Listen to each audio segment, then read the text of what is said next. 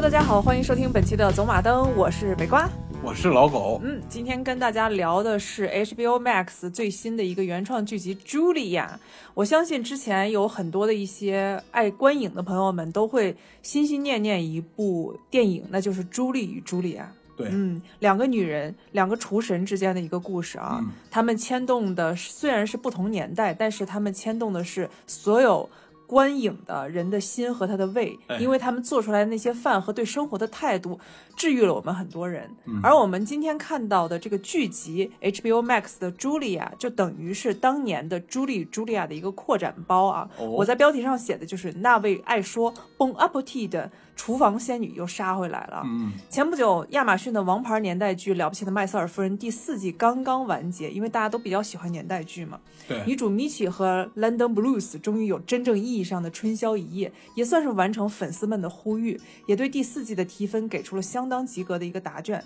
麦瑟尔夫人第四季完结之后，对于喜欢这类题材的一些朋友们，像我，我就会感觉心里空落落的，因为年代剧它有一种复古感和一种粗粝感，是我们比较受欢迎的。还好在差不多一个多月之后，HBO 又接棒了一个新的人物传记类年代剧，同样是展示美国六十年代的人物传记，因为嗯我们都很喜欢六十年代。在年代剧当中，六十年代美国是比较腾飞的一个年代，对对吧？嗯，那就是在本年度的三月三十一号，在流媒体平台 HBO Max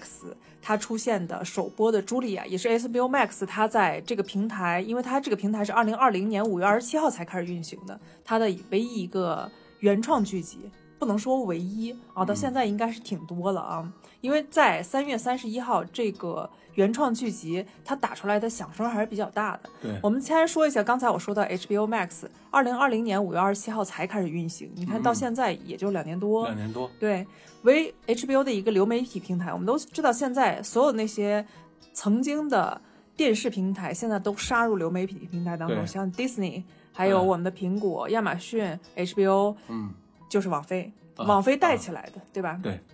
现在 HBO Max 的原创剧集也比较多一些，比如像最近大家聊度非常高的《东京罪恶》，还有之前的《空乘危机》，还有《和平使者》，都是 HBO Max 的一个非常好的剧集啊。HBO Max 这部新剧可以看成是经典电影《朱莉与茱莉亚》的延展版，但剧集中没有现代美食博主朱莉，因为她是只讲六十年代一个年代剧，而朱莉她是两千年以后的一个人。对对，啊，所以他就不会讲到他。由于是正经年代剧，所以全部的视角都在讲述美食作家兼烹饪节目主持人茱莉亚·柴尔德，她的全名叫茱莉亚·柴尔德。嗯，在她出版的第一本烹饪书《掌握法式烹饪艺术》后，进军电视节目的种种一个波折的一个故事。这本书在中文。世界当中，我们也可以买到的。它的这中文的译名就叫《掌握法式烹饪的艺术》，很厚很厚的一本书啊。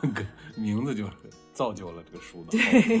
大家如果感兴趣的话，可以去各大平台当中可以去买啊，挺有意思的，你可以翻一翻。但是这本书是相当相当的厚的，听着这个书的名字就不像是一个讲故事的书，感觉像一个做饭攻略的东西。是做饭攻略。但是它为什么能出圈呢？是因为茱莉亚·查尔德她本身是一个文字造诣，然后个人修养、思维敏捷的一个人。嗯他在写这本书的时候，当时他是是有两个合伙人的，那两个合伙人是法国人，而他是美国人，他们需要把这个东西他推进到美国，所以让茱莉亚就用英文去编写了这本书。茱莉亚就加入很多自己的一些生活小片段和生活小常识，还有一些自己的一些看法。所以这本书当中，你能看到很多非常幽默的段子啊。嗯在这本书出现之后，茱莉亚就成了电视明星了嘛。啊，所以，我们今天看到茱莉亚这个电视剧，它的故事背景为一九六一年的美国波士顿地区。你在看的时候，你也明显能感觉到它专门给影片上色的那种感觉，嗯也是非常的仿旧的对啊。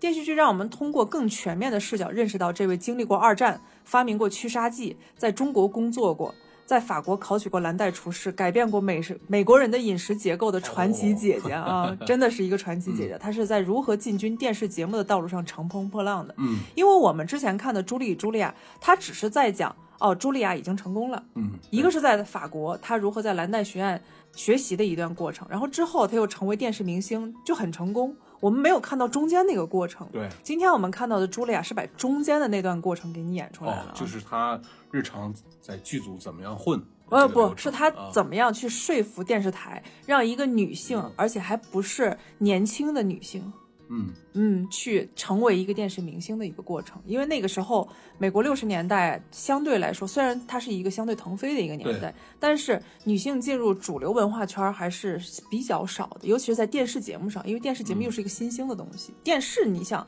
进入美国也非常晚，呃，也不算特别早，对对吧？茱莉亚的第一季有《了不起麦瑟尔夫人》第四季的制片人兼编剧，第三季的编剧丹尼尔·戈德法布创作完成。早在二零一九年九月，他就开始筹拍，到 HBO 的试播订单绿灯之后，茱莉亚正式进入筹拍阶段。原定由美国女演员琼·库萨克，这个女演员你肯定知道，因为就是《无耻家庭》当中 Frank 那个时候虐恋的那位嗯，啊，那个就是他的二儿子的初恋的妈妈，个儿特别高，然后不敢出门啊，知道吧？一直不敢出门儿，有那种出门恐惧症。哦哦哦，对，有一个。个子特别高，那位女演员就是琼·库萨克，嗯。但你可能对她不太了解，但是她弟弟就是二零一二男主角约翰·库萨克，嗯他姐弟俩都是演员嘛。本来说是让他来出演茱莉亚·柴尔德，因为他个子本身很高，对。而真实的茱莉亚·柴尔德个子是一米八八。呀，真吓人，我们在看《朱莉与茱莉亚》的时候，里面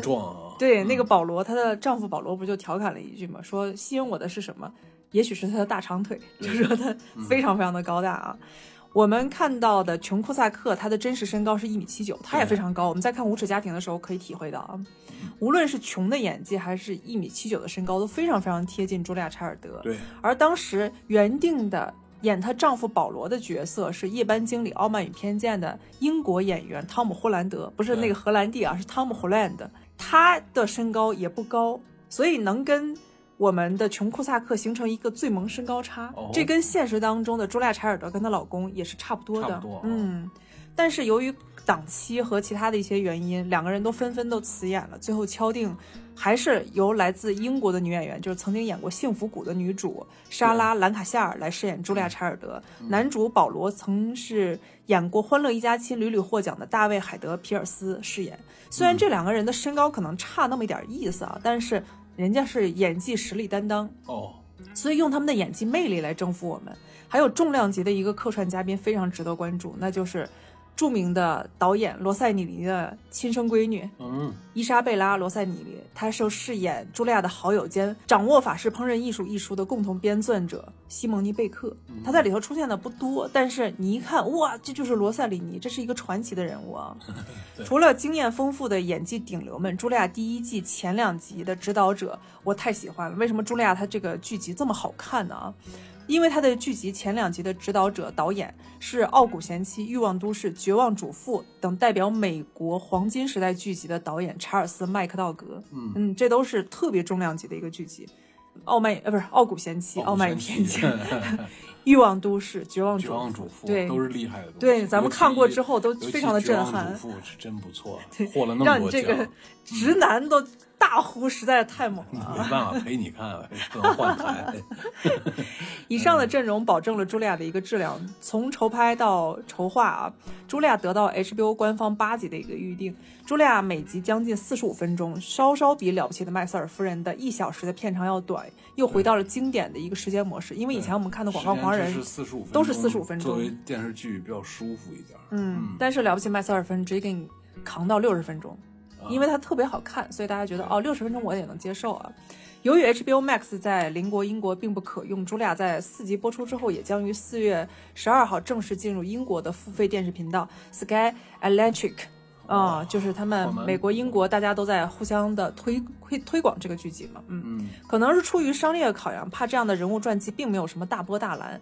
因为我们以以前看的所有的话题性的剧集都有大颗大开大合的一个剧情，暴力悬疑，带点色儿的一些噱头，对吧？对对对，还有就是一些过度的、深刻的人物弧光，就这种东西，如果你在一个剧集当中没有完全展现出来的话，给观众展示出来，观众会马上流失的。可能是有前面一些因素，也可能是想抄袭前辈双峰第三季的一个作业，因为我们都知道双峰第三季在刚刚。进入媒体之后，它一下连放两集，这是哦开创了一个美剧连放两集的一个开端啊。所以流媒体平台 HBO Max 在首播当天一次性放出了三集，啊，就对当天就放出三集，提前放出两到三集，似乎是现今流媒体聚集抢占市场的一个趋势，卷的不行。太卷了。下次就是第二第二季我都拍好了，我这第一季先得把你勾住，对，完了让你还不能等时间太长被别人拉走，哎我赶紧第二天放第二第二哎。，这个已经也有人做了啊。嗯，比较像先前的那个谢里丹的《黄石》前传对一八八三，他就提前放出了两集，对吧？对我们当时看完那两集的时候，我们说，哎，为什么好奇怪，提前能放出两集？对，而且苹果的新剧《留人》也是一次性放出了两集，你看大家都在赶这个趋势啊。一集看的话，你可能觉得好看，嗯但你还没可能上瘾。嗯，两集直接让你上了瘾了，你好上套等对你就能再等它了。对。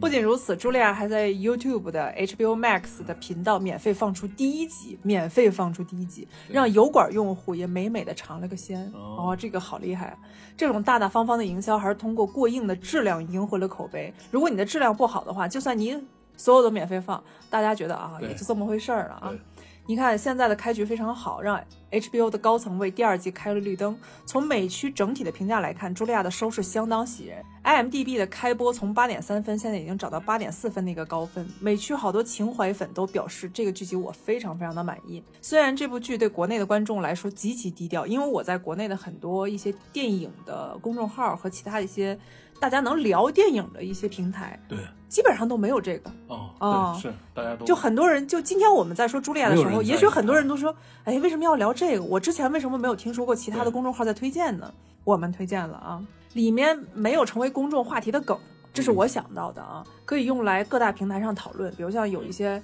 社会议题的梗没有，对还有一些重大大家觉得非常猎奇的一些议题，它也没有啊。，对，因为这个剧它本身还不错，因为有那个年代的历史，嗯，你可以去看它是怎么呈现的。二一个呢，它也有故事，家庭的、事业上的、女性之间的故事。三一个呢，你还能学美国人之前的饮食结构是怎么改改善成现在这个。我们可以窥探一下他们之前对这个过程怎么样啊？嗯顺便还能学点做饭的东西。但是它一切都过得焙都有，对，嗯太过平缓了，所以导致这样的东西它没有话题性。对，没这是有话题非常性但是片子还是不错。片子相当好啊！嗯你看，我们看到有话题性的，比如像三月十七号 HBO 的《风骚女子》和苹果平台四月大热的剧 《名字留人》，标题党就够有话题性了。就这些剧集它非常非常有话题性，而且大家公众讨论非常高。但是在 IMDB 的评分都是七点七、七点《四，风骚女子》这个片名啊，有点儿感觉像一二十年的那种的风格。现在的文化潮流这么左的话，觉得有点儿对女性不好。不是他他讲的其实也是一个六六七十年代的一一个年代剧，哦、对。对但是就这些东西，它在我们国内的平台有很高的一个评价，然后大家的讨论度也非常高，但就没有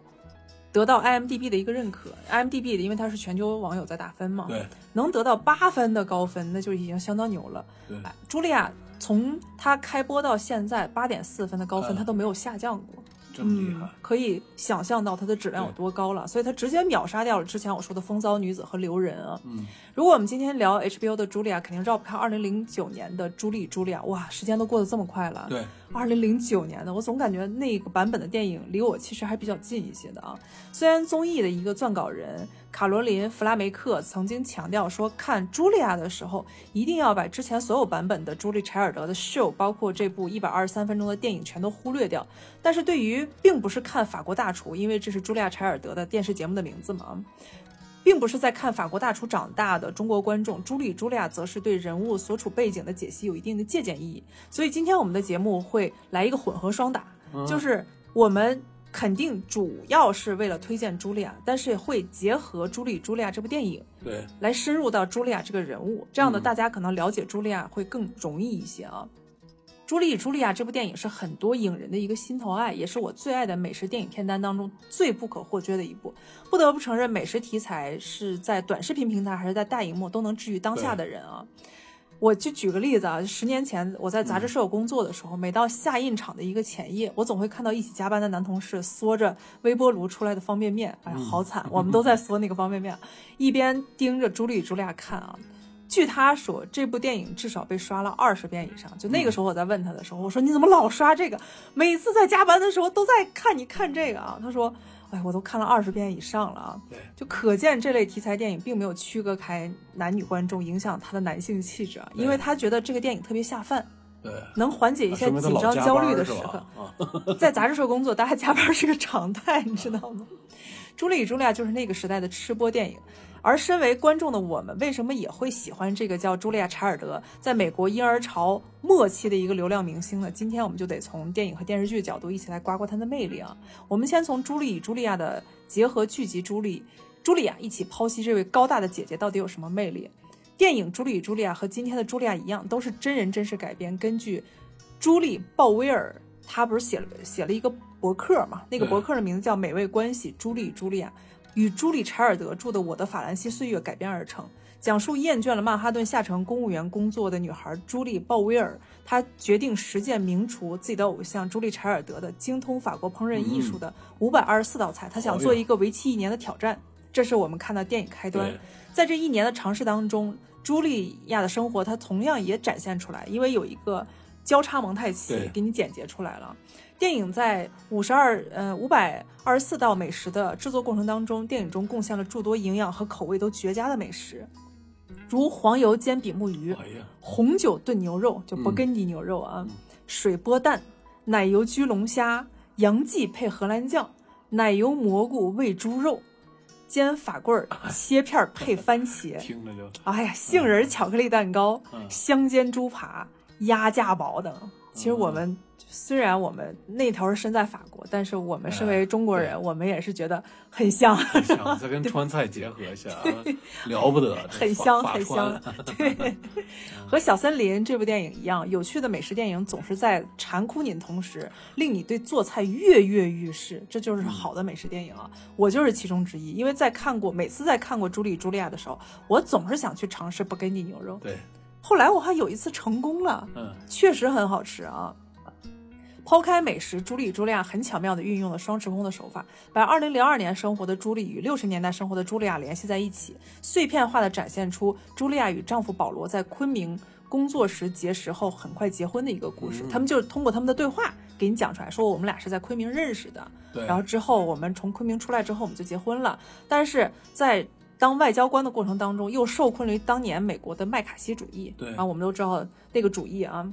所以他们不得不提前结束外交官的生涯。所以保罗本来是一个非常低调的一个外交官，但受困于外麦卡锡主义，他又回去接受各种各样的审查。嗯，麦卡锡主义手底下的人说你一定是间谍啊，因为你的工作经历不一般啊。对，所以电影的时间线开始于一九四九年。啊，非常有意思的一个年代。茱莉亚随着外交官丈夫入住巴黎开始，这还是一个比较幸福的一个开始啊。考取法国料理蓝带厨师，与两位好友，他的法国认识的好友路易斯塔·波索尔和西蒙尼·贝克，刚才我说到那个人，共同编写了《掌握法式烹饪艺术》这本书，非常厚的一本书啊。到书籍出版大卖，又到他回到美国之后拿到了版税啊，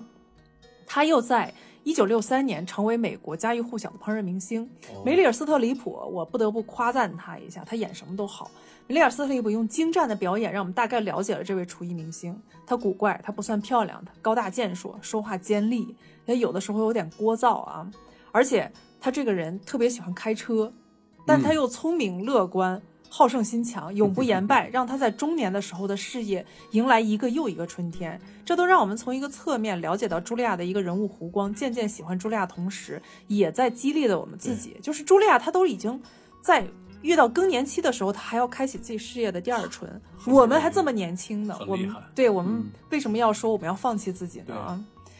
你看，外交官的丈夫保罗就非常欣赏自己妻子的他的一个性格，因为他们俩相遇的时候，茱莉亚已经四十了，对啊，已经很晚了。他们一起谱写了一段持续五十年的幸福婚姻。他的保罗在给自己弟弟信中提到说，茱莉亚能让臭鼬发出芳香，嗯，也就是从这句话能看出来，茱莉亚是一个相当乐观的人。因为很多人去了法国之后，由于法国人他的那种的臭脾气，大家会认为那是排外，但在茱莉亚看来，那是一种可爱。你看他看问题的角度永远跟其他人不一样，但实际上他身上真的是浑身散发的圣光，完美无缺的一个名人吗？当然不是了啊，这个肯定不是。一每一个人都会有自己的一些小缺点啊。我们今天会从剧集《茱莉亚》能看出来，其实茱莉亚自身她也是有一些人世间的一些七情六欲的。对，在这部过于干净整洁的剧集当中，不知道是流媒体的评分还是受定位的一个原因，我们在这部剧集的前三集，因为它一次性放出前三集嘛，并没有看到茱莉亚爱讲荤段子和机智幽默、不近人情的一面。这些元素还不如朱莉·茱莉亚来的密密集。嗯，剧集大部分展现出来的茱莉亚还是文明有礼、温吞优雅的。当然，在后面的剧情当中，全部补全了这些东西。我们看到，哦，原来爱开车的那个茱莉亚回来了啊！很多人在看《朱莉·朱莉亚》这部电影的时候，比较蒙圈的一个情节是在朱莉博客大热之后。朱莉亚曾经表示自己不喜欢朱莉的博客，这让朱莉很受伤，认为偶像恨上自己了，就很怕自己的马屁拍到对方脸上，被误会是寻衅滋事啊。但其实电影那段误解，其实是因为播客当中的一个表达。朱莉·柴尔德长期的编辑朱迪斯·琼斯曾经说过，茱莉亚之所以不喜欢朱莉·鲍威尔，是因为朱莉在表播客当中就表达出自己不喜欢烹饪时候说出那就带 F 的那个四个字母的单词。对，知道。对，我们在看茱莉亚的时候，她其实经常会说，嗯，她满口都是哈。但是朱莉·鲍威尔就说我我是不会说的，关键是她在后面还加了一句，她每一个每一段后面都加了一句 “to me or Julia”，就是。茱莉亚和我都一样，我们都不爱说，这一下就触动了茱莉亚。茱莉亚说：“我是一个满满口讲荤段子一个人，我最爱说的就是那个词，你凭什么把我带进来啊？”所以茱莉亚就感觉自己被冒犯了，才导致她有电影当中的那个情节。当然，我们今天在看茱莉亚这部剧集的时候就不会出现了啊。但你从侧面可以证明，我们温吞优雅、文质彬彬的茱莉亚，她是有自己的小脾气的。对，但是这。正好侧面的说明，茱莉亚虽然她是一个出身高位的一个人，然后她经历非常的丰富，但是她嘴上是绝对是让当年的美国中产阶级所不屑的。对，因为美国中产阶级要的是体面嘛。对，就像我们在看《绝望的主妇》里，其中那个人造人，那个非常那叫什么，是吧？就是他家一直是以那种的模范夫妻的状态出现。对对对对对对对。老公蔫蔫的。那老公是医生，对对对对，然后他就一直属于非常优雅，我不说脏话，不在外人面前表现出我的失态，就一切一切都非常非常叛逆。一个女儿，一个儿子，俩孩子有点叛逆。对对对，所以你看，那个这个年代都有这样的人，你就更别说六十年代了。美国中产阶级一定要把自己打造成跟英国贵族一样的那种姿态。对，突然出现一个像茱莉亚这样的人，他们绝对是不屑的啊。所以，公众爱开车的茱莉亚在那个时候，其实是很多人都很争议。不屑，但是他们也好奇，所以也喜欢收视率能上来。对对对对，但是电视上他是很少这么说的。不看心痒痒，完了 看见了嘴上都嘲笑人家。不光是你得飙车，关键是你一定要有趣。这就是对标了你曾经非常喜欢的一个电视节目。什么？那就是鲍勃罗斯。哦，对吧？对。鲍勃罗斯是回于美国八十至九十年代的电视节目《The Journey of Painting》，对吧？这个电视节目为什么那么出圈呢？就因为鲍勃罗斯本人他画画，嗯，和说段子的时候，让大家觉得非常的放松。对，也许你不是为了真为了学画画，对他画画，因为啥呢？他也没有什么客体性。嗯，你是休闲着看也好，你也是科班的看也好，就是说他没有展示我在教给你什么东西，感觉就是他陪着你一起画，而且他嘴上说的东西呢，呃，跟他画面的东西。也是同步的，但是用，比方说童年经历啊，嗯，年轻时候的见闻和感受啊，然后突然出现一个小动物呀，连故事带感受，哎，把那个渲染在你脑子里，完了再呈现他的画布上，嗯，一个节目二十分钟到半小时，让你很舒服的，中间没有尿点，还躺在沙发上很舒服的就把它看完。对，其实，在看茱莉亚当年她的法国大厨，很多人的心态也是这样。对，我不是说真的我要学这道菜。我只是因为看了你的电视节目，我感觉到很放松。对，嗯，跟当年看的鲍勃罗斯是一样的。嗯，鲍勃罗斯一直有好多的粉丝或者是自己的后人在模仿他，嗯，但是都获得不了他成功。嗯，可能是两个原因：现在可以选择的东西太多了，观众的注意力是分散的。嗯，二一个可能就是真的没有他那个天赋。嗯，我觉得跟现在观众分散也没有太大的关系，因为到现在为止，咱们有的时候可能还去考古他以前的节目。对。还是好看，很好看，还是好看，只是像素低了点儿。像素再低，但是你在看的时候还是觉得非常好看，对对吧？这就是很奇怪的一种魅力。像当年的茱莉亚也是这样。其实现在我们看到的美食节目比比皆是，而且大家越来越教他是他不教你什么吧？但是你像油画插画的早些的一些技法，我还真是从他这儿学的，嗯，真是受益于他。就看了他大概，呃，当时是录像带时期十几二十集节目吧，嗯。我还真学到了挺多东西，就是说，呃，出去写生的时候也能用上，因为当时咱们这儿的一些学校里老师教的、院校的，他呃，他教给你的流程可能会很有点受罪。嗯。用鲍勃的技法呢，你写生呢会就是非常的轻松也也不用太写意的方式，还是偏写实的方式，嗯用很快的方式能把眼前的东西。呃，记录下来，嗯又精准又也好看，完了能表达你的意性。他的他的方法有点感觉像油画兼兼了点水彩的那种感觉。其实我在看鲍他东西很薄，我知道嗯，我在看鲍勃的时候，我就发现这个人是个精力非常旺盛的一个人，对就是他永远能带着你，而他的继任者是那种，呃，我们典型看到了那种书生，就文化输出型人才的一个样子，有点疲态，是吧？他们就算说的再专业，但由于他们那个疲态和他们的无趣，也让你看得昏昏欲睡，看不下去。而我们今天看到的茱莉亚也是这样的，因为她非常的精力旺盛的一个姿态，还有她的段子、语言天赋和临场的反应能力极快，嗯所以让我们觉得哇，他真的是妙趣横生，太逗了。比如像有一个桥段，这个在电影和电视剧当中都出现，比如像鸡腿儿掉到地上，他在做的时候突然出现一个失误，哎，鸡腿儿一下掉在地上了。他捡起来，从容的捡起来，自打圆场说不用担心，厨房只有你一个人。这让很多的一些主妇，就是你把主妇心中的那种痛，用那种非常幽默的方式给你表东西达出来。都之前，他这个全是个人的天赋。对，就好多人，你像你像 Bob Rose 跟他，我怀疑都没有提词器。没有，Bob Rose Bob。Rose 好多东西也是随机的。嗯你像什么，呃，画画的时候松鼠穿在身上了什么的，它都是非常随机的表达。有提词器的东西，就像现在播客在制作的时候，就很多有一些很专业背景的人。我当年我我也是持证的啊，但是我不想通过那样的方式，就非常冷酷的一种方式给大家表达出来。也有很专业背景的人，他还是通过他以前那种播音腔给大家输出他想输出的内容。但是这种东西，我自己我都听不下去，就同行们啊，我自己我都听不下去。我当年我的这个姿态，也让很多人听不下去。对所以现在我们形成一种聊天的模式。你毕竟不是为人民服务来了，你为人民服务，你义正言辞的把精神给传达下去，这个咱们我为听众服务。对啊，为为人民服务，你把那些意思说下去。电视节目呢，你像 Bob Rose 跟朱莉啊，他、他的话就感觉他没有提词器的话，他可能很冷酷的脑子里有一个总的路线，连提纲都不是。嗯完了做到什么时候，可能昨天我想这儿说啥，今天就不是了。对，但他这个要我说为什么是天赋呢？就是在没有提词器，在不看任何提纲下，咱们试着如果做纯给大家展示内容的时候，可能会说循环的东西。对，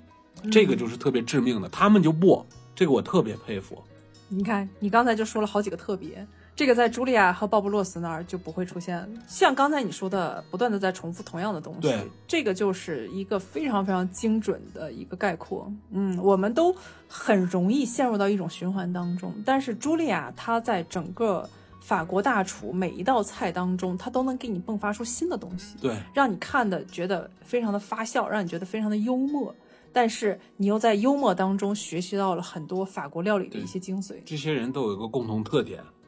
就是有语言天赋，嗯完了不能说思维缜密，思维很活跃，嗯，跳来跳去的，积但是极乐观但是还不会让你走神儿，还拴在他的节目上。三一个呢，他们在年轻的时候都有非常丰富的跨地域领域的工作经验。比如像鲍勃罗斯，他以前是个士官长，对，军队的士官当长。当兵，后来又去阿拉斯加那边儿石石油矿井还是什么矿去工作，好多丰富的跟自然有关的经历。对茱莉亚也是跨跨类别的工作。对，上一段不是我也说，茱莉亚也是，她发明了去杀剂，然后她做了跟外交相关的一些工作。她曾经还是个运动员，她有很多很多很丰富的一些全面对世界的一个认知。这个这个可能里面说明一个问题，嗯他这个人能够兼容好多跨地域甚至跨领域的工作，说明他的悟性高，适应性强。嗯就是我我就像做菜或者画画似的，我是他是他是虽然形式不变，我是在烹饪，我是在做美术，但是它内容是多变的。我能够很快的有用悟性和适应性来摆平它。关键是你有一个丰富的经历之后，你才能有一个广阔的胸怀。对我才能给你叨叨一小时的内容里面让你听的，我不需要念稿，我不需要看提词器，我给你叨叨的东西，你听的都很新鲜、很有意思、很幽默。然后你再反噬我，比如像你觉得我老，你觉得我胖，你觉得我又高又壮，这些东西对我来说都不是伤害我的东西，因为我见识过世界上的很多东西嘛，不是不要脸了，就是。就我好多领域都干过了，我是对我看到过很多事情，我就不跟你计较这些。郭先生讲话在在台上要脸就是不要脸，不要脸就是要脸了。所以自黑自嘲也是茱莉亚的一个非常重要的一个标志，也是大家爱她的一个标志之一。比如像她老说自己是又老又胖的一个仙女，对，这样你就没法去黑他了。嗯就对他外形，他自己都已经自黑到到最低的一个底线，你拿他有什么办法，对吧？谁又能拒绝这位又老又胖的一个厨房仙女呢？除此之外，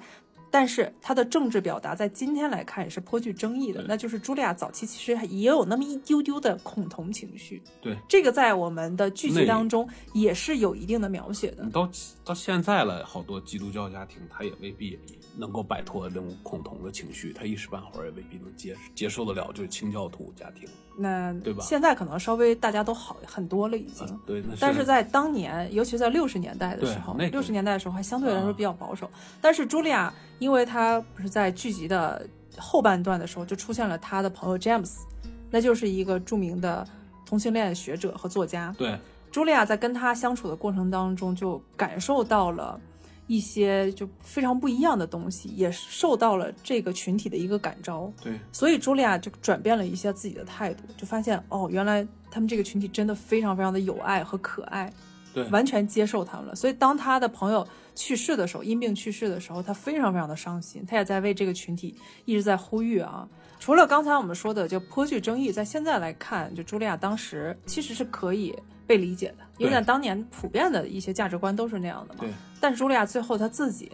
把这一个趋向她自己给修正过来，嗯，这是真实的。但是在剧集当中，她有过度的历史修正主义，这是这个剧集当中的一个让我觉得有点小瑕疵的地方。剧集整体没没什么毛病，但是有一点小瑕疵，就过度的历史修正主义。从前三集我们就看能看出来，多人互动能侧写是茱莉亚一个性格。剧集没有直接的线性叙事，时间。现设定在茱莉亚与保罗工作期间，从奥斯陆回到美国定居马萨诸塞州紧邻波士顿的剑桥市开始。夫妻二人半隐退状态，就充满了不安与危机。一边是茱莉亚紧张准备精通法国烹饪艺术一书的一个下部，因为有上部和下部；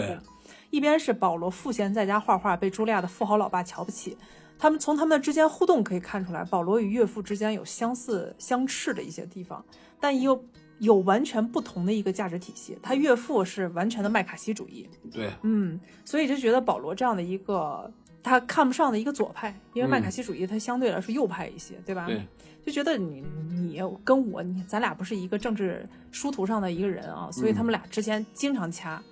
老岳父的刻板在餐桌上也可以表现出来，他非常的排斥法式烹饪与红酒，他还不喜欢女儿为挣钱忙碌。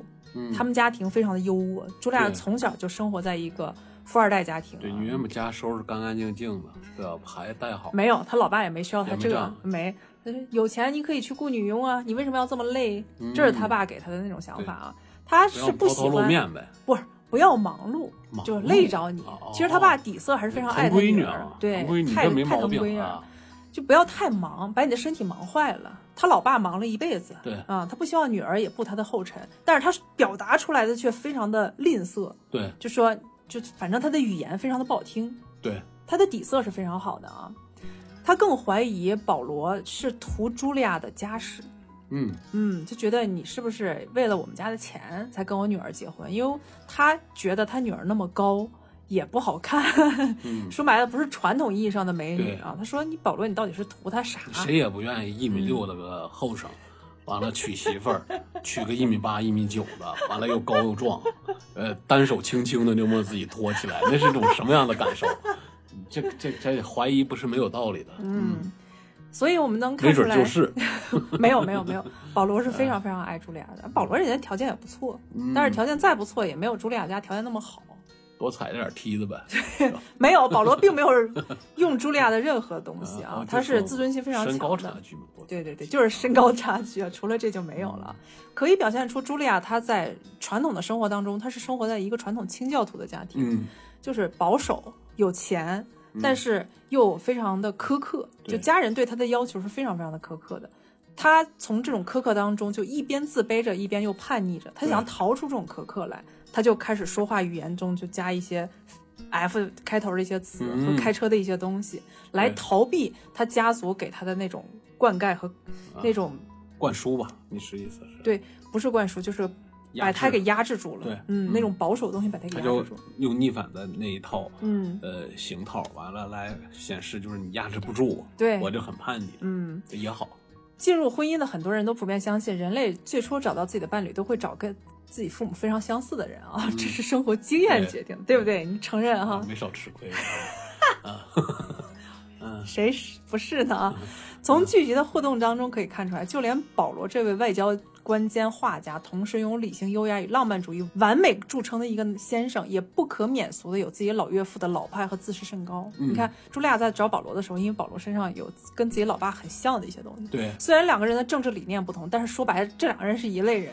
对，当茱莉亚想要尝试制作电视节目的时候，保罗则通过对电视与电视节目的厌恶和鄙夷，暴露出自己的保守和控制欲。嗯嗯，再完美，它也有这些小小的瑕疵啊。尽管美国把世界带入电视时代，在一九五零年，拥有电视机的美国家庭比例不到百分之八，嗯到一九六零年，百分之九十的家庭都拥有一台电视机。身为高级中产阶级的保罗，甚至不允许家里出现电视机，他们家完全可以买，他买十台，买一车都够。嗯，但是他就不允许。他认为，在这他这个反应在今天看来比较反常，但在六十年代他就非常正常。反对电视节目的保罗所代表群体，正是以科幻作家哈兰·艾利森为首的精英保守派。就他们认为电视是让美国变成智障，就美国人变成智障的一种产品。啊，就像现在的好多人，呃，提倡反呃不喜欢那些短视频平台，对对对啊，对就是那种的几几十秒、一分钟，嗯给大家整一个节目，嗯，呃，让大家不断的坐在那儿刷，觉得会吃了大家的脑子。对，跟当年他们那个想法是一样。嗯他们认为看电视也是把你脑子给弄坏了啊。他们说电视机就是美国人的玻璃奶嘴儿。他们认为电视与电视节目让这些人变成智障的危险品。尽管六十年代初期这种声音极为蓬勃，因为都是一些精英派他们在表达自己的观点，那些底层派他们觉得有个电视就不错了，对啊没有那些想法，谁天天有功夫去 百老汇啊？那么远，但不可否认的是，随着电视进入每一个家庭，电视节目与广告的趣味性也确实带动了商业发展和商品流通，对吧？不得不承认，对六十年代经济有积极的作用。像广告狂人，他们所有的那些广告就得依托于电视对。你没有电视这个平台，他们那些广告其实效果是非常微薄的。而如何让这位固步自封的文化人保罗认同电视呢？我们在看茱莉亚这个剧集当中，就有非常聪明巧妙的一些方法啊，就一直支持茱莉亚的智囊团兼图书编辑艾维斯·德沃托，你说非常漂亮的那位对老奶奶、老姐姐啊，，他没怎么参演过什么，她演的都是一些配角，配角，但是非常的优雅，特别漂亮啊。对，她就非常明白好友茱莉亚想上电视又不想击碎丈夫自尊心的这么一个小小的玻璃心啊，嗯她只能略施计谋，利用朱迪斯·琼斯这个备受人爱戴的权威人士来当说客，把保罗架在一个，哎，我们尊重你，我们觉得你的想法是对的，但是。上电视是为了完成外交策略，然后把它架在那个高塔下下不来。女人之间的一些小智慧，对对对，最终使这位保守的精英人士臣服于他们的主意，就购买了电视，嗯保留了一家之主的面子，也做出了改变与让步。嗯就这这一段让我想起当年我看的一部电影，叫《我盛大的希腊婚礼》。虽然它在豆瓣上评分并不高，但是我很喜欢很喜欢这部电影。当时他就说，希腊族裔这一群当中，这个家庭当中的母亲其实是一个很厉害的一个人。他父亲说一不二，每天脾气非常的暴躁，对，但他的母亲在救他要考大学，就是要上夜校这件事儿，他父亲就说：“女人为什么要出去读书？”他为什么？他母亲就说：“ 为什么不能出去读书？”他父亲说：“外头有那么多毒品，他会吸毒，他会跟他们乱搞。”两人吵得不可开交，最后他母亲还是把他父亲给说服了。对，然后他说：“嗯，你怎么说服的？”他母亲说：“就说了一句特别有意思的一句话，说男人是家庭的头颅，没错，但女人是脖子，他让头往哪儿扭，头就得往哪儿扭。呃，有点意思。嗯，而艾维斯的聪明可爱还不仅如此啊，虽然在日常聚会当中话里话外就嫌弃的保罗，就经常吐槽保罗说你怎么这样呀？对嘞嘞，说了一大堆，让保罗非常的没面子啊。但是两个人还是好朋友。但是为了茱莉亚的节目，艾维斯还会暗中帮助保罗筹办画展，这样的保罗才能有钱去资助茱莉亚，还能保住他的面子。对啊，虽然遇到了问题彼此指点，但是这种亦敌亦友的互动成为剧集难得的笑料啊。艾维斯正像茱莉亚另一重人格，毒舌，看问题一针见血，但是嘴硬心特别软。他能说出茱莉亚平日压抑在心中不敢表达的一些东西。而除了茱莉亚的家庭当中的矛盾与危机，茱莉亚。第一季的一个戏剧冲突表体现出这位传奇的电视明星面临的身体与外界评价的双重考验，也在这部剧集当中给你展现出来。这里不可避免的反思历史问题与历史修正主义的现代创作手段。我刚才说的历史修正主义马上就要到了啊！哦，在茱莉亚的第一集当中，已经更年期的茱莉亚第一次以作者的身份参与波士顿公共电视台就 WGBH TV 的一档沉闷的书评节目。这个书评节目当年确实是有对他的那个主持人就叫阿尔伯特·杜哈梅尔，啊，那年代超苛刻的一个这这类电视剧，这这类电视节目超难看，对，让人昏昏欲睡正。儿八经，正儿八经就是坐在一个休闲沙发上、休闲椅上，嗯旁边煞有介事放一布景个书，特别的古典，嗯特别的正经，放了一本书，完了脖子挺的耿直，小脑袋抹倍儿亮，你感嗯觉现在课堂上如果出现那种人，你都睡得不行。如果是马三立老师坐在那儿的话，我肯定愿意听着。但是你要是一个一本正经的学究心态的人，大家肯定觉得挺无聊的，真的听不下去。你介绍的东西再好，我也听不下去，没有办法啊。对，他当时主持的节目叫《我一直在阅读》，这还是这个电视台的王牌节目，因为没有其他的节目。不过悲催的是，电视首秀由于经验不足啊，就茱莉亚进入这个电视台，进入我一直在阅读客串的时候啊，就因为经验特别少，差点成了一场搞怪秀啊。我们看一下怎么搞怪的。先是孤高自傲的知识分子杜哈梅尔在节目开场表达出自己对茱莉亚的一种不屑，就对主妇烹饪主题的一个不屑。对，也没有读过茱莉亚出版的《掌握法法式烹饪艺术》的这本畅销书，他就觉得，哎，女人的书我凭什么要看啊？一通伤害不大但侮辱性极强的开场，换当今顶流一定会愤然离场啊！但是面对极富教养、早已被自己苛刻老爸修炼毕业的行动派茱莉亚，只能回敬不易察觉的白眼儿。嗯，他便很行动派的拿出了准备好的炉子，在现场来了一场直播煎蛋。当他面对背对镜头的时候，跪在地上找插板的时候，这个时候搞笑一点来了，直播镜头特别损的就对准他的屁股一顿猛拍，好让全国观众来视奸他。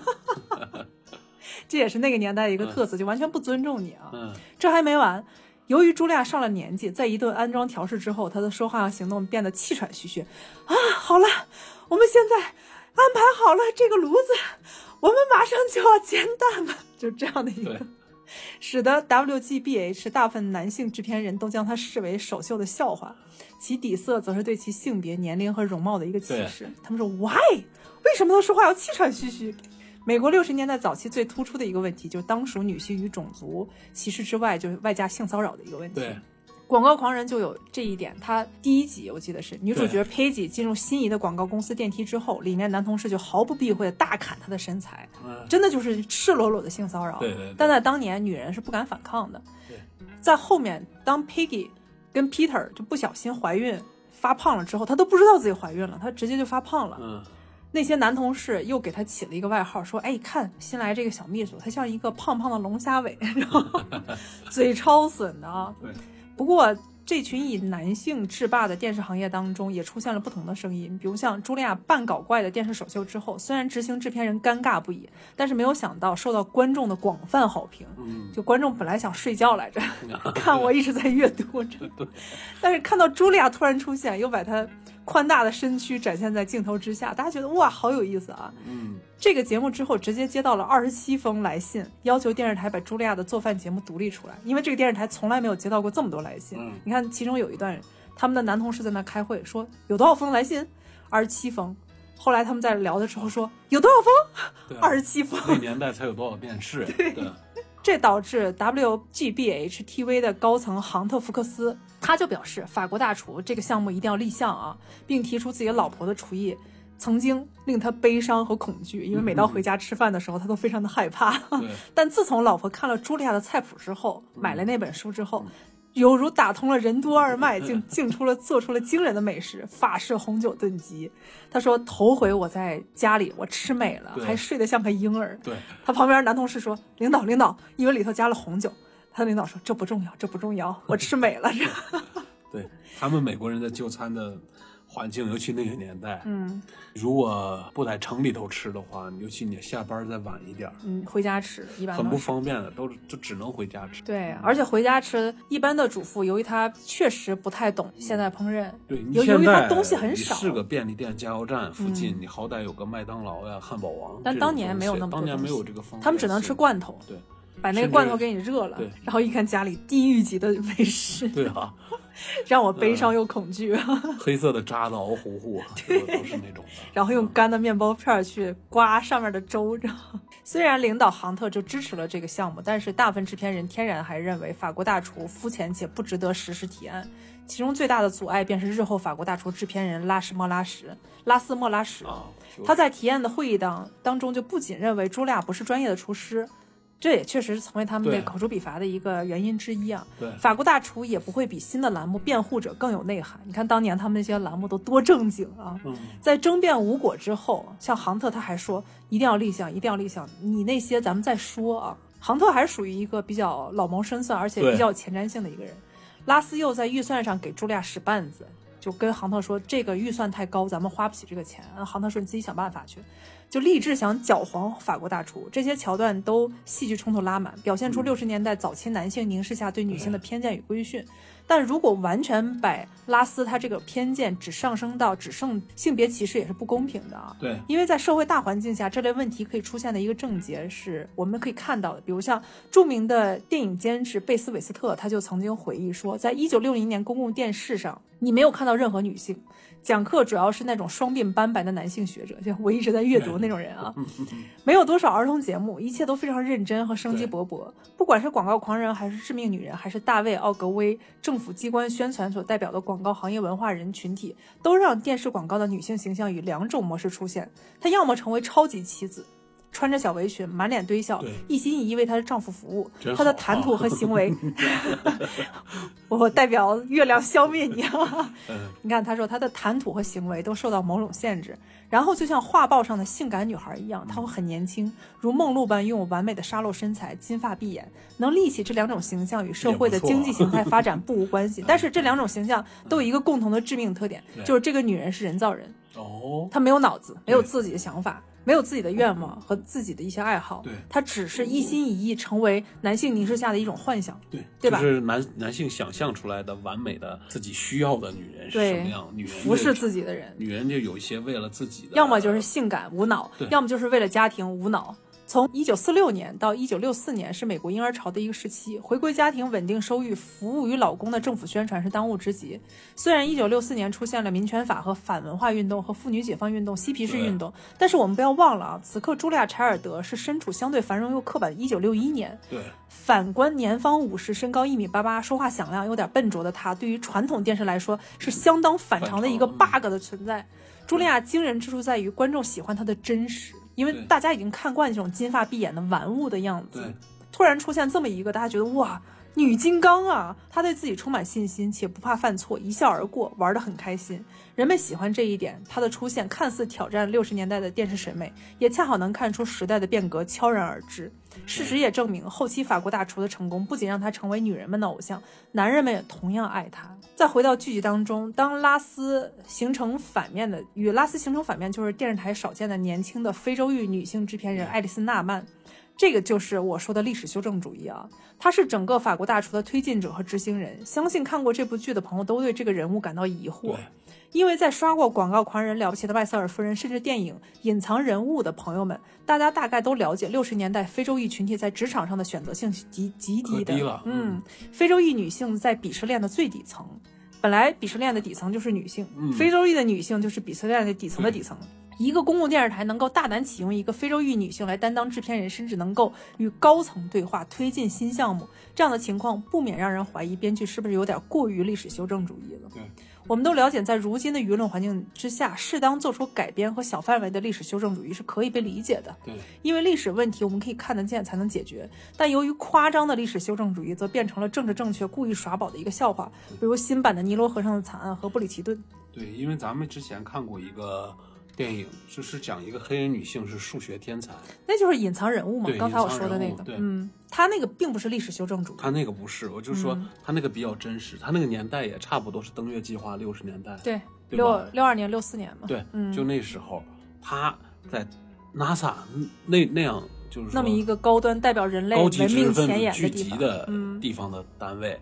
他那个地方咖啡机，他要跟白人同事分着用，就连上厕所，上厕所楼里的厕所，不让你用，你要每次上厕所要跑一公里嗯。才能上了厕所。最这都是当年非常赤裸的一些还是他的主管给他做的主，对，嗯，还有就是，当他们开车的时候，他们稳健的开车的时候，遇到警察，给警察一个特写，嗯。就专门给他一个手部和他的警棍的一个特写，对。就说明警察跟黑人之间，他其实有天然的一种的危机和冲突。对，嗯。他觉得你一个黑人女性为什么开这么高级的轿车？对你车哪儿来的？啊，他不看你文质彬彬的，像是一个知识分子，嗯他不考虑你那个，他觉得你黑人不可能受到那样的教育和嗯工作机会。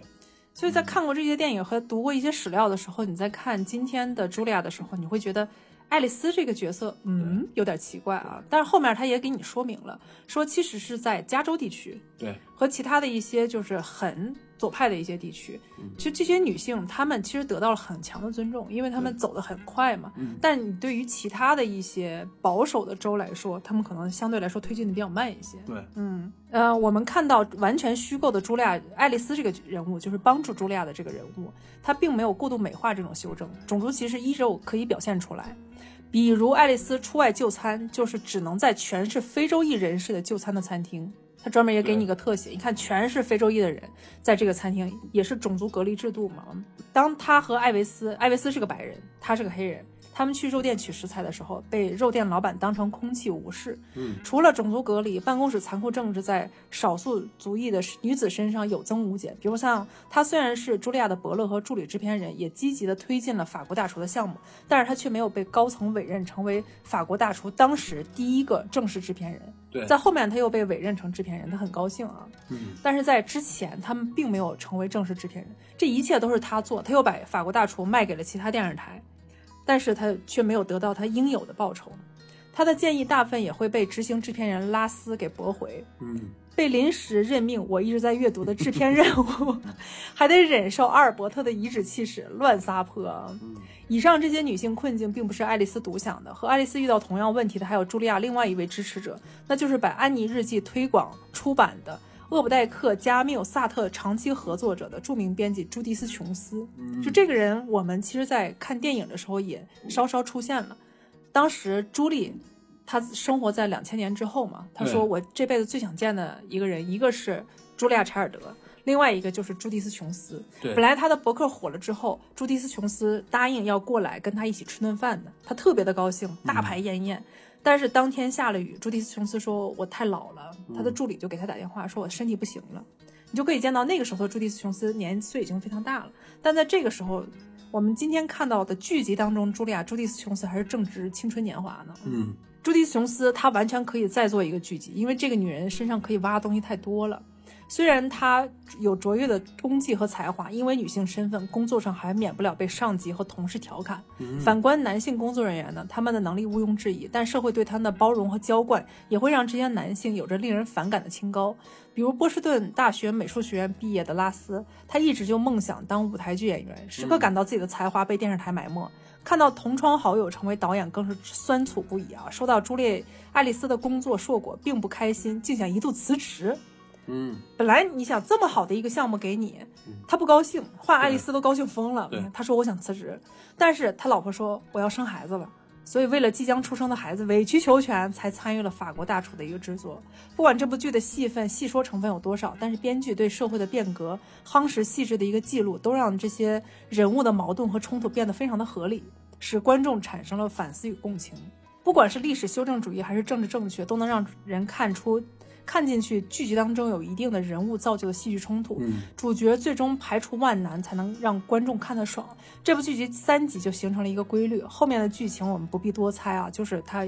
慢慢慢慢成为法国大厨的一个主流啊。不过抛开故意造就的戏剧冲突，真实的人物其实比剧集当中更有趣、更和谐一些。比如像现实当中的阿尔伯特·杜哈梅尔先生，他虽然在剧集当中表现出很苛刻、很让人反感的一个姿态啊。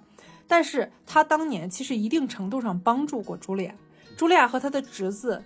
在一起编写一本书，叫《我的法兰西岁月》当中就写到了，说杜哈梅尔先生冷静又专业，他喜欢食物和烹饪，并且认真读过我的书，这对他很有帮助。也因为杜哈梅尔的认可与推荐，才使得 WGBH TV 为法国大厨的前三集试播集开了绿灯。嗯嗯，其实杜哈梅尔是一个很有趣的一个老头儿。还有怀才不遇的拉斯，在一九六三年，拉斯开始指导法国大厨，并协助茱莉亚到一九七三年，十年共同合作了十季。哎他为茱莉亚的合作形成非常和谐的一个合作关系。除了法国大厨，拉斯也在其他项目上完成他的导演的梦想。嗯最后的虚构人物爱丽丝，大家都想到底是他是写的是哪个人？因为刚才我们说的杜哈梅尔和拉斯都是真实的人物，对，爱丽丝是一个虚构人物。编剧丹尼尔·戈德法布就提到说，爱丽丝的角色来自 WBGBH 的助理制片人露丝·洛克伍德。这个我还专门去查过，她是一个白人女性，对，而且年岁也很大。戈德法布曾经研究表示说，在六十年代初期，WGBH 确实有很少数的年轻的黑人员工。爱丽丝的角色虽然是虚构的，但是基于洛露丝·洛克伍德和其他工作人员的一个合体。他说，爱丽丝面前的种族主义是他们试图展现世界的一部分因。为它毕竟是现代的电视剧，它不嗯能含白量太高了。即便年代放到六十年代，他也不想一个黑人角色没有，嗯好让这个事情太发酵。对，而真实的露丝·洛克伍德其实是法国大厨重上线的重要功臣，这跟爱丽丝是一样的啊对。后期也是他把茱莉亚的节目推广到白宫，因为他不遗余力的把茱莉亚的节目卖出去，推广到世界各地。推广到了白宫是一个很重要的一步。在一九六八年，他们就拍摄了特别节目《白宫红毯与茱莉亚·柴尔德》。之前他们并没有被允许拍摄国宴，但据报道，露丝·洛克伍德和茱莉亚早期在编绘关于晚宴的历史、外交和烹饪意义的研究材料，不断发送信件和打电话，以说服白宫通过电视转播该节目的一个价值。就他们这种不断说服白宫的一个能力，让我想起当年咱们在看《肖申克的救赎》当中对，Andy 给就国会那头儿发信那段儿，就不断的写信，不断的写信，不断的写信，最后终于那边给回信了，就答应他们每个月有二百块钱的补助。嗯，还有书，这里他们也是在不断的去给白宫那头写信写信，最终打动了白宫的相当时的负责人。白宫红毯与茱莉亚·查尔德拍摄顺利，收视喜人。茱莉亚回忆录中多次感谢露丝的付出，她这样形容露丝啊，说露丝与自己年龄相仿，虽然是助理制片人，她在电视台是难得的女性知己。可见露丝·洛克伍德与茱莉亚心中是非常非常重要的一个人。对，但是剧当中并没有避开茱莉亚成功之后的一个争议，也让茱莉亚的伤心的部分给我们看出来，通过她的伤心来重新审视我们自己。茱莉亚最伤心的是来自女权主义的争议，男人对她的争议，她可以一笑了之，她可以不在乎，但是来自同性别的女性的争议，其实是最让她伤心的啊。当时就有来自女性的争议，比如像在第七集当中，整个剧集是有八集，第七集当中就有一个巨大的冲突点，对，茱莉亚应邀参加肯尼迪总统的慈善晚宴，邻桌的人就是重量级的达官贵人，但是他们已经不是非富即贵那么简单，他们做出的成绩和事件在之后都可以荣登各种历史教科书啊。对，比如坐在茱莉亚背面的贝蒂·弗里丹，七十年代活跃且重要的女权人士，提倡自由主义、女性主义的经典《女性的奥秘》的作者。你看，同样人家叫贝蒂，在《广告狂人》里。那个贝蒂出现了六十年代的中产阶级，大部分中产阶级女性的虚构角色贝蒂，就因为醒悟的太晚，活活的把自己给郁闷死了啊！嗯这里的这个贝蒂就火药味儿十足。这个贝蒂·弗里丹在晚宴期间与茱莉亚一段寒暄之后，她的激进和直来直去的炮火就直接冲着茱莉亚就袭来了。她当时就说了这么一段话啊，贝蒂·弗里丹说：“我并不喜欢你这个电视节目。”然后茱莉亚就非常困惑，说：“为什么呀？”她说：“女人被困住了，动弹不得。社会臆想说我们女人的成就来自家务和结婚生子。”嗯，茱莉亚就说：“不像男人追求事业。”贝蒂说：“没错。”但是茱莉亚又问说：“总可以二选一吧？”贝蒂说：“现实并非如此。”她这里说的就是有小孩就被困住了。他其实有一个潜台词。然后茱莉亚就很巧妙的就回答说：“我本身没有小孩，我没有感觉被束缚住了。”然后贝蒂的炮火就开了，她说：“那我就说实话吧，你不是一个好的典范，我并不了解你，但是我看你的电视节目，无助于改善女性的地位。你自认为你为女性拓宽了视野，增长了见识，但是他们的梦想是去法国，而不是实际被困在炉灶之前。你的节目只有三十分钟，那只不过是一个假象。你教的菜要花好几天来做，花好几个小时清理。现在做肉卷已不够好了，女人必须像大厨一样做出美味佳肴，并停留时间来带孩子和洗衣服。你把主妇的标准提高到专业级别，你让主妇出不了厨房，那还有其他事儿能做吗？更别说事业了。有点意思，有对挺有道理，挺有道理，非常有道理啊！所以这才扎心呢给。洗了脑了。最怕就是有道理的。然后，以上这段话虽然不长啊，虽然有护妻心切的保罗强硬的回怼，但这段话却直接让茱莉亚陷入自闭。但可以看出来，真的他很想帮助当时的女性和了解女性的想法对。而这段话从心理层面上来说，道出了女性帮助女性的另一个反面，也是很少人提及的灰色地带，那就是女性对女性的偏见和敌意，其实比来男性来的更猛烈一些。对，比如像在电影《朱莉与茱莉亚》当中，茱莉亚进修的蓝带学院的女校长就是一位女性，她叫巴拉塞特。她就认为法国料理大厨都需要是用男性的，因为男性拥有强大的体力和韧性和胆量，对，而大部分女性都会因为不会处理龙虾而而如惊弓之鸟般尖叫的跑开。你看我们在看电影的时候，朱莉就跑开了，对她处理不了那个龙虾了啊哈哈，就跟传统女性一样。对，当然，他也认为拥有这样的本质只有男性，only 只有男性啊。但没有想到，半路杀出来极具好胜心又坚韧战斗力的朱莉亚。她毕竟是个例。我觉得真正后来帮助女性的东西，是一些科技的东西，像洗碗机、微波炉这些东西，是真是帮他们分忧，帮助女性，还有就是男性帮助女性，知道吗？对。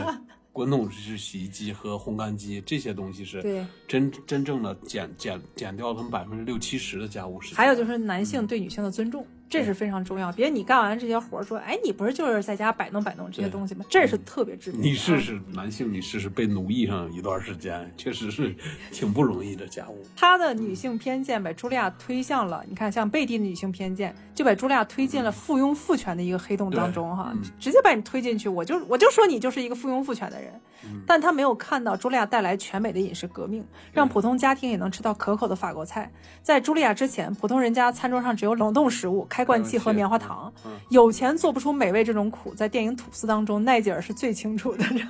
你有钱也没办法，你吃不到好菜嘛。但测绘的层面来说，我们理解贝蒂的话，因为在婴儿潮的一个末期，平权运动如火如荼的时代，茱莉亚确实没有想到自己的成就会带来如此令人悲伤且无奈的一个后果。他没孩子，婴儿潮的家庭都有五六个以上的孩子，非常非常的累的，也让屏幕前的我们得到反思。确实，有孩子的家庭，如果不是碧昂斯或者卡戴珊，就这种有雄厚财力的这些女性，她们可以请得起保姆，照顾了孩子，整理得了卫生，很难腾出空闲做出色香味俱全的法式大餐而。且我都怀疑六十年代尿不湿这种东西是不是普及，嗯隔尿垫儿、嗯，护理湿巾嗯这种东西是不是有？就一切都得无你纺布亲自来对很普普及。不敢说，如果没有这些的话，在没有滚筒洗衣机，再加上没有微波炉和洗碗机的情况下，女性每天的任务量是很大的，要伺候那么多孩子，，对，不次于一个人开一个幼托，嗯。嗯，一个人经营一个幼托全程，还有给老公做饭嘛。对，所以你在照顾这么多孩子，然后把家庭起居弄好，你还得要满足家人的口欲的同时，你就没有时间说开展自己的事业了你你的梦想，晒太阳就不错了。对你的梦想和你的事业都拜拜吧。不过那个年代怎么说呢？你你这样说的话，对怎么说地球的一个平均水平来说，就叫矫情了。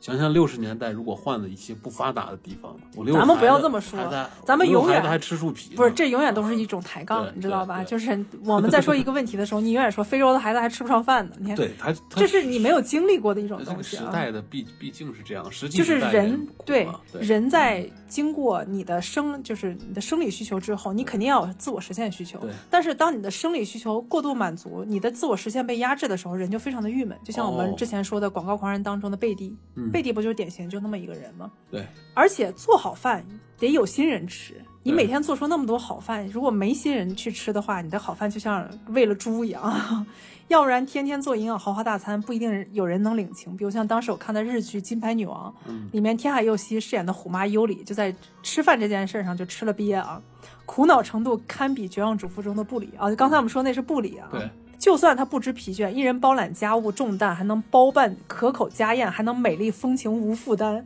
上得了软床，下得了厨房，大可让陷入意淫的老爷们儿去订购一个真实人类中的人造人。然后现实当中的女人谁都办不了，真的来不了啊。啊，我们有点扯远了啊！贝蒂的话不光抨击了茱莉亚，同时也带出那个奔腾年代的底层问题：女性日益强烈的自我实现需求和现实当中的一个博弈。